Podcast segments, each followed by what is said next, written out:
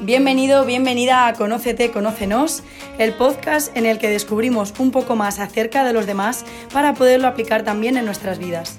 Yo soy Sofía García y hoy voy a compartir contigo un trocito de mí y de los que me rodean. Vamos a ello.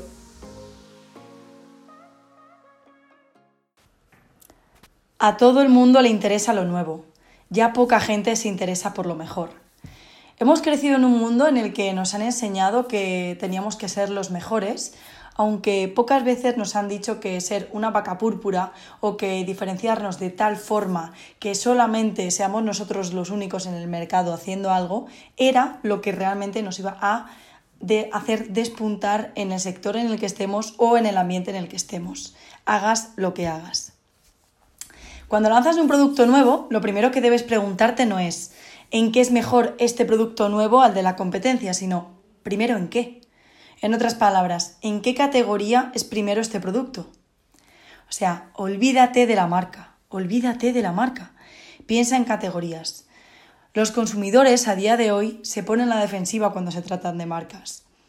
Y con esto te puedo hablar también de lo importante que es que personalices aquellas cosas que haces. Es decir, no es tan importante el hecho de que tu marca sea impecable, sino que muestres un poco más cómo hacer las cosas, que te expongas, que enseñes tu cara, que si haces un producto físico, la gente quiere ver exactamente cómo es la fábrica, cómo lo estás haciendo, si te estás quedando hasta las 2 de la mañana haciéndolo, si, te estás gastando 50 mm, euros más de lo que tenías previsto en, en esta tanda ¿no? de productos o cualquier cosa así, porque lo que nos gusta es comprar a personas.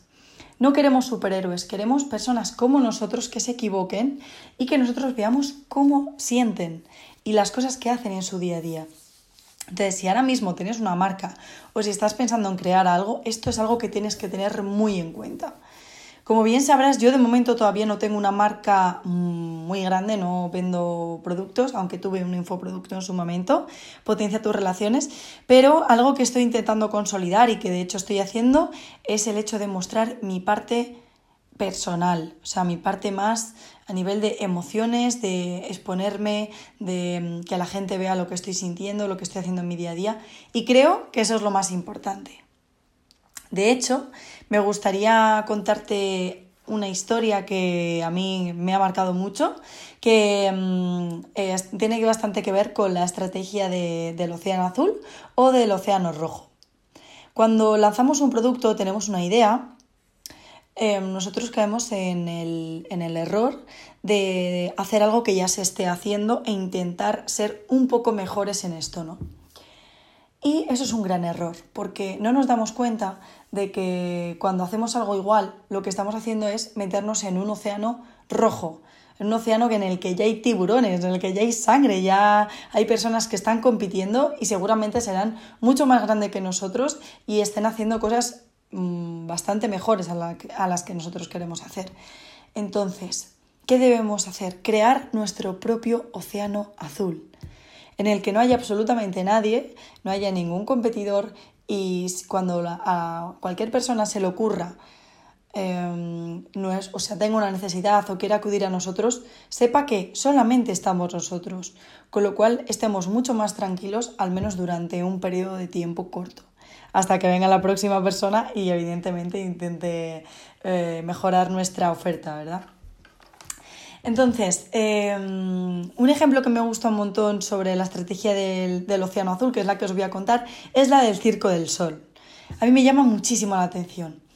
Cuando el Circo del Sol nació, en ese momento había ya otras opciones de circos que lo que hacían, en lo que basaban su oferta básicamente, era en contar con, actores que, bueno, con actores o con personas que eran personajes bastante característicos, como podía ser los que ya conocemos, eh, la mujer barbuda, eh, el hombre que se le tira en un cohete, eh, un enano, ¿no? Todo este tipo de, de, cosas que eran personajes muy caros y que además tampoco tenían como mucha accesibilidad para estar siempre en un circo. Por otra parte, las butacas tampoco eran de mucha calidad, eran butacas normales y además estaba orientado a niños. y por otra parte se hacía en cualquier época del año, en cualquier sitio eh, en el mundo. Entonces, allá por 1980 llegó Guy Liberté, el fundador del Circo del Sol, y, y bueno, no sabía cómo diferenciarse para poder mejorar el negocio del circo. ¿Y qué hizo este hombre? Dijo, vale, en vez de hacer un, un espectáculo como estábamos haciéndolo, ahora vamos a hacerlo más tipo teatro. Es decir, vamos a incrementar un poquito el, precio, vamos a dar más calidad a nivel de butacas, de, espectáculo, vamos a, cuidar más cada detalle y cada actuación va a tener una línea de sentido de principio a fin. Claro, daos cuenta de que esto no, tenía nada que ver con lo que estaban acostumbrados a ver anteriormente. Por otra parte, en vez de mostrar a personajes como demasiado extravagantes cada vez, eh, lo que hicieron fue darle una vuelta al espectáculo y empezaron a contratar acróbatas, que además estas personas cobraban bastante menos dinero y eran más accesibles. Por tanto, se reducía mucho el precio a pagar a, estas personas. O sea, los costes fijos del Circo del Sol bajaron. Y por otra parte, en vez de eh, orientar este espectáculo a los niños, lo que intentaron hacer es simplemente fijarse en el público objetivo contrario, es decir, los adultos, los padres. Y con esto que quiero que, te preguntes, que probablemente haya personas que ya estén haciendo otras muchas cosas, em, pero tú puedes hacer algo justo al contrario. Eh, por ejemplo, si eres una persona que, que eres entrenador personal, a lo mejor te habrás dado cuenta de que ya hay mucha oferta y mucha demanda de personas entre 19 y 35 años que ofertan y demandan, ¿no? Pero a lo mejor no has pensado que hay personas jóvenes de 20 o 25 años que se dedican a fijarse en las personas de 65 años, personas que tengan la menopausia. ¿Te das cuenta? O sea, eh, simplemente es como em, este tipo de elementos que pueden ser la oferta, la demanda, eh, lo, que se, lo que se está ofreciendo, puedan cambiar y eso sea lo que haga que apuntemos a una diana completamente diferente. Además, em, creo que algo que, que podríamos preguntarnos directamente es ¿en qué eres nuevo tú? ¿Vale? directamente en qué eres nuevo, volviendo un poquito a lo que estábamos hablando antes.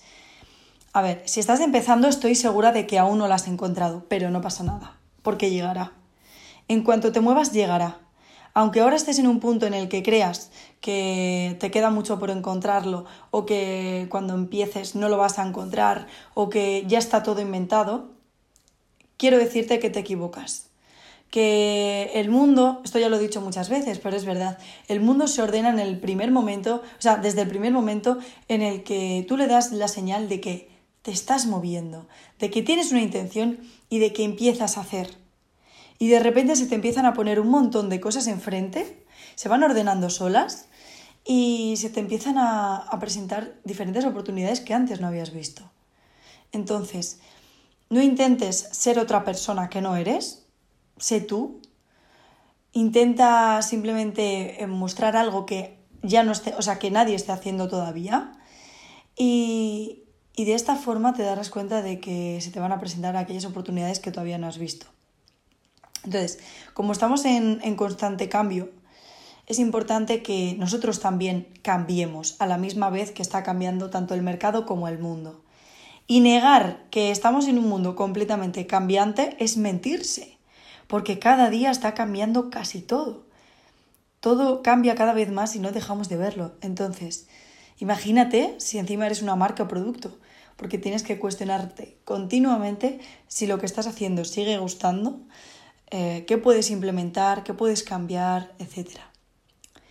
Pero sin duda, lo más importante para diferenciarte es que seas tú, te repito, porque es lo único que la gente demanda.